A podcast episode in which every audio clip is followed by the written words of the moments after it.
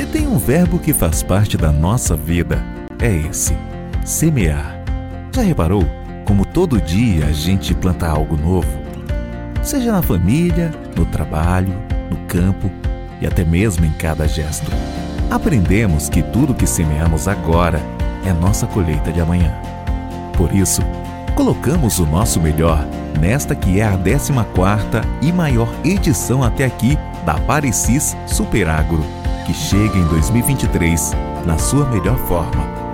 Reformulada, maior, com mais conforto, com mais conhecimento, com mais tecnologia, com mais atrativos, com mais pessoas.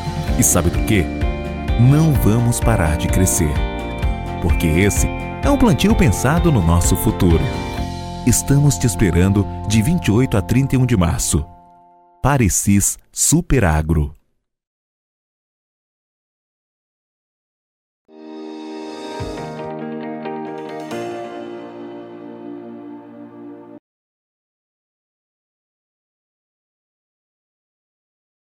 Olá, muito boa tarde a você que está conosco, conectado aqui no Notícias Agrícolas, aguardando pelas informações de mercado. Estamos começando mais um boletim ah, para entender o comportamento dos preços lá em Chicago. Uma semana pressionada, eh, com preços eh, perdendo patamares importantes aí, mas chegou a sexta-feira e o mercado está encerrando aí de forma positiva. Que será que é isso? Tem recado novo aí do mercado? Ainda deve prevalecer essa questão financeira e hoje foi só um respiro? O que está acontecendo?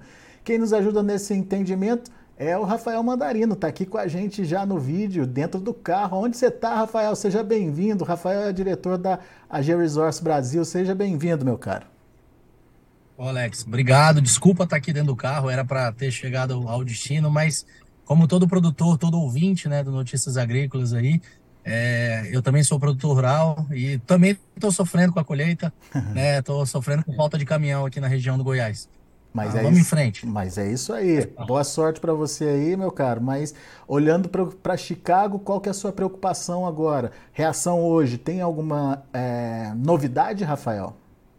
É, a nossa preocupação agora, na verdade, ela não existe. É mais é tirar soja do campo, colocar no caminhão e entregar aquelas vendas que a gente já tinha dito, já tinha falado de que era um momento lá atrás, de que a Georesource já vinha fazendo algumas defesas, né? Agora realmente não é o momento de fazer mais nada nesse mercado, é aguardar mesmo. O mercado ele está primeiramente fechando uma semana um tanto quanto é, turbulenta, negativa, né? Tivemos uma é, é, é, uma liquidação dos preços aqui, né, nos diferentes bases, né, chegando aí à casa de 130 em algumas regiões, né, alguns cenários aí a gente ouviu, não conseguiu algumas confirmações, mas até piores do que isso.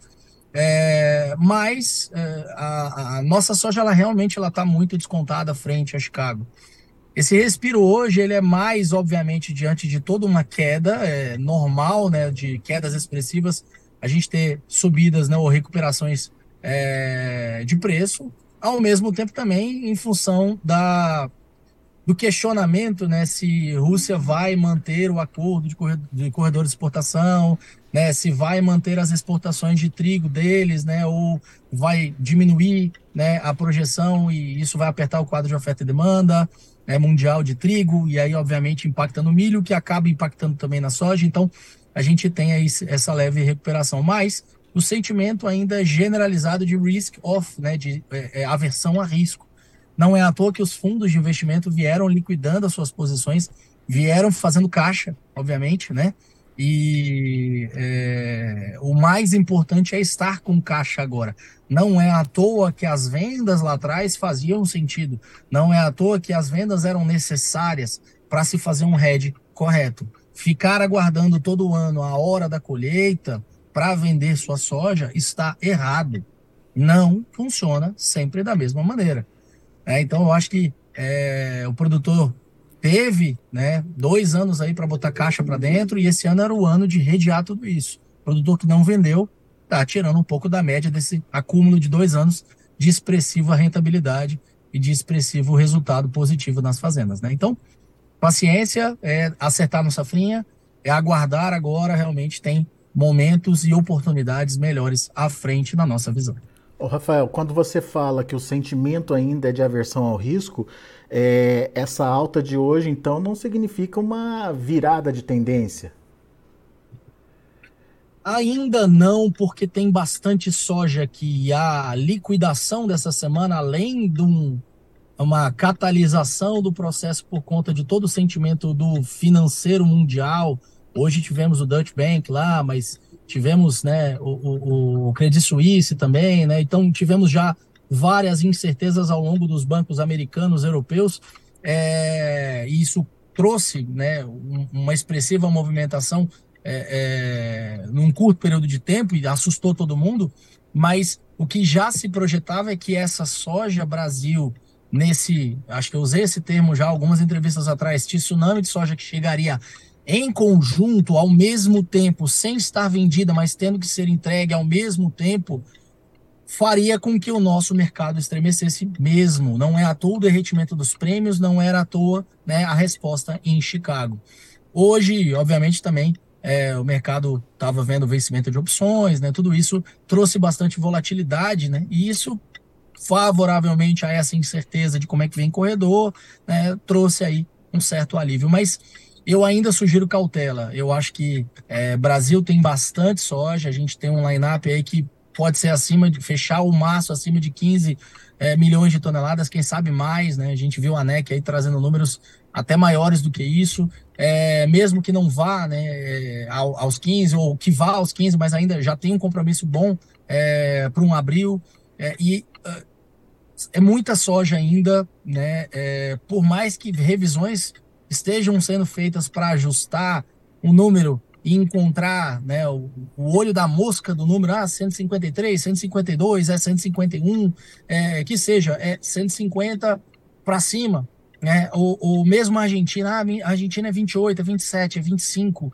É, querendo ou não, a gente tem um cenário diferente do que a gente viu nesses últimos dois anos e, ao mesmo tempo, um, um, um, um aperto né, dessa janela né, é, que atrasou cultura, todo mundo está é, tá colhendo um tanto quanto atrasado e está misturando é, glebas e áreas e esses problemas todos logísticos somada à monstruosidade dessa soja, né, que inicialmente era 160, né, tanto que a gente perdeu é, Rio Grande, veio se ajustando para próximo desses 150, então é, já chama a atenção de que também vai começar agora o mercado climático americano, né, a gente tem o dia 31 de março aí o Prospective Plants, a gente deve ver também a definição de estoques, a gente deve ter também é, toda essa perspectiva de semanalmente a China continuar comprando milho americano, que vai ajudar né, nesse aperto do quadro de oferta e demanda americano, tanto para soja quanto para milho, e é, basicamente meados ali do desenvolvimento vegetativo americano,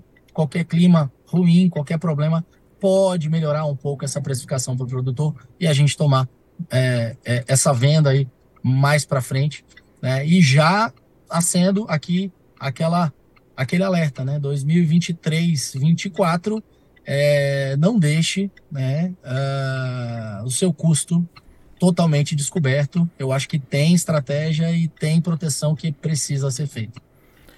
Rafael, então nós temos aí dois pontos para serem é, ampliados na, nessa análise.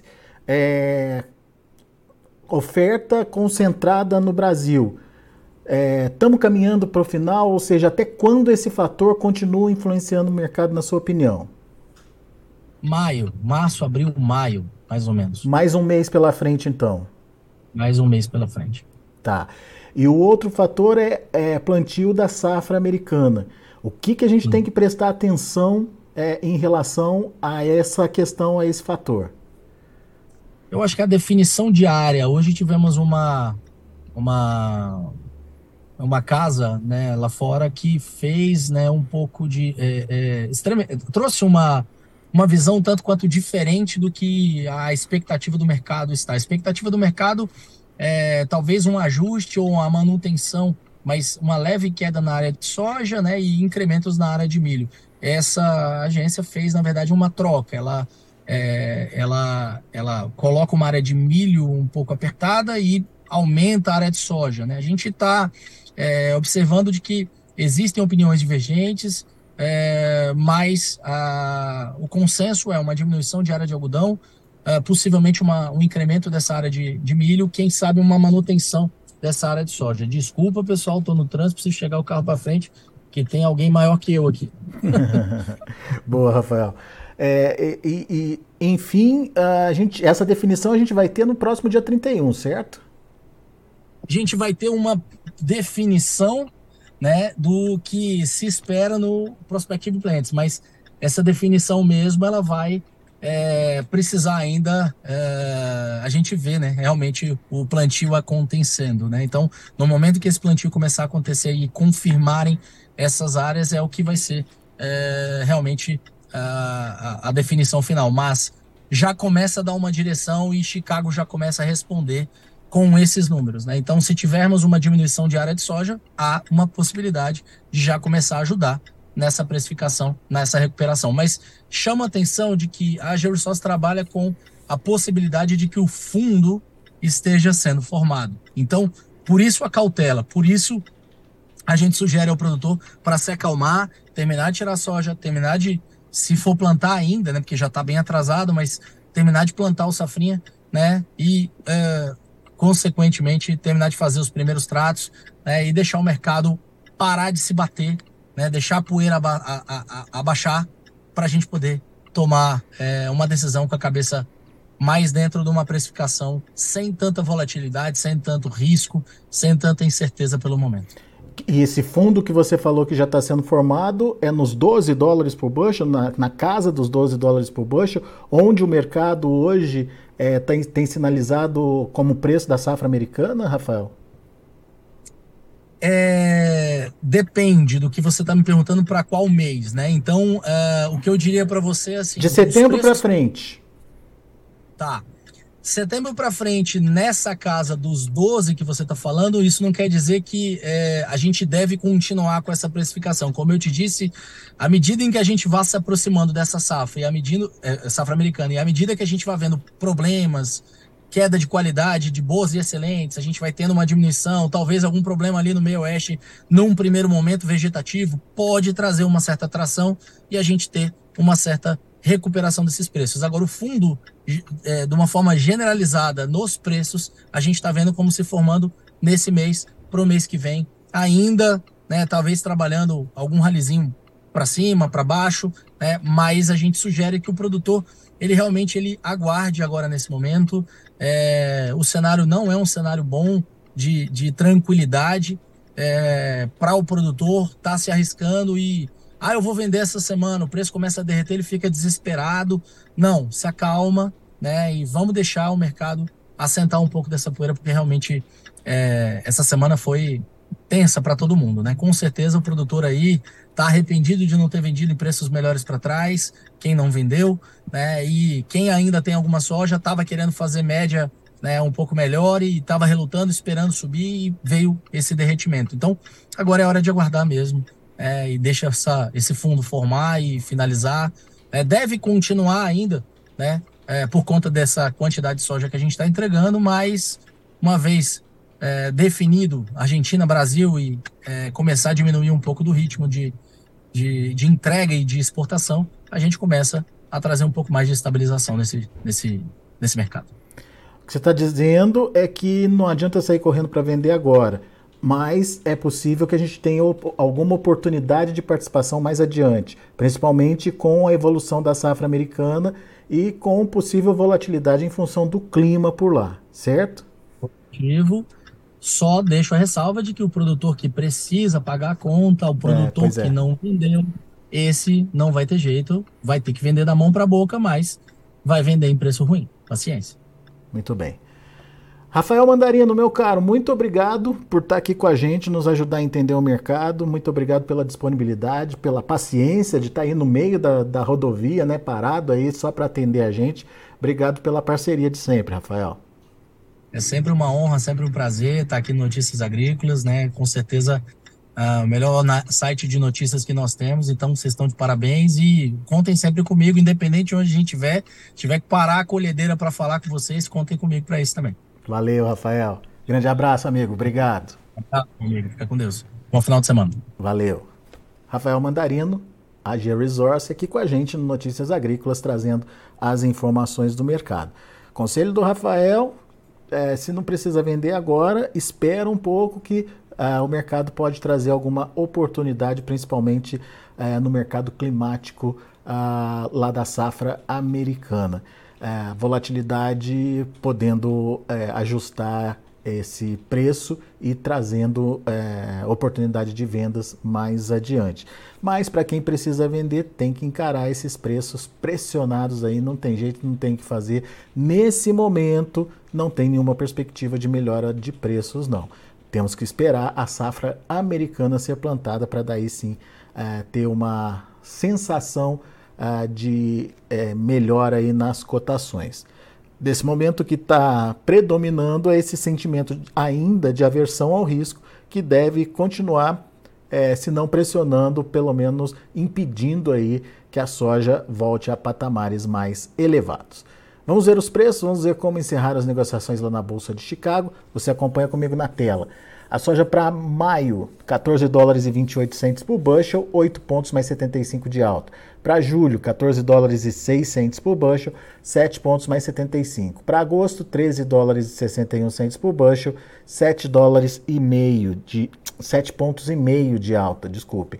Para setembro, 12 dólares e 97 centes por bushel, 11 pontos de elevação. Dia positivo, recuperando parte pequena das perdas da semana, mas é, pelo menos perdeu aquela pressão negativa aí que a gente viu acontecer. Vamos ver o milho. Milho subiu bem. Maio, 6 dólares e 43 centos por bushel, 11,25 de alta.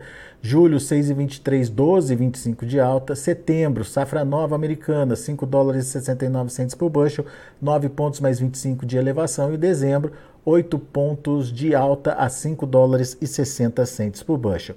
E para finalizar o trigo, que também teve alta expressiva. Maio, 6 dólares e 88 centos por bushel, 26 pontos e meio de elevação. Julho, 7 dólares, alta de 26 pontos. Setembro, 7 dólares e 11 centos por bushel, 25 pontos e meio de elevação. E o dezembro, 7 dólares e 27 centos por bushel, 25 uh, pontos mais 25 de alta.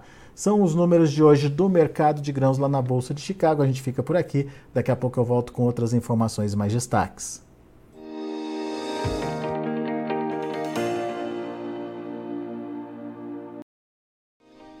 Se inscreva em nossas mídias sociais. No Facebook, Notícias Agrícolas. No Instagram, arroba Notícias Agrícolas. E em nosso Twitter, arroba Norteagri. E para não perder nenhum vídeo, não se esqueça de nos acompanhar no YouTube e na Twitch Notícias Agrícolas Oficial.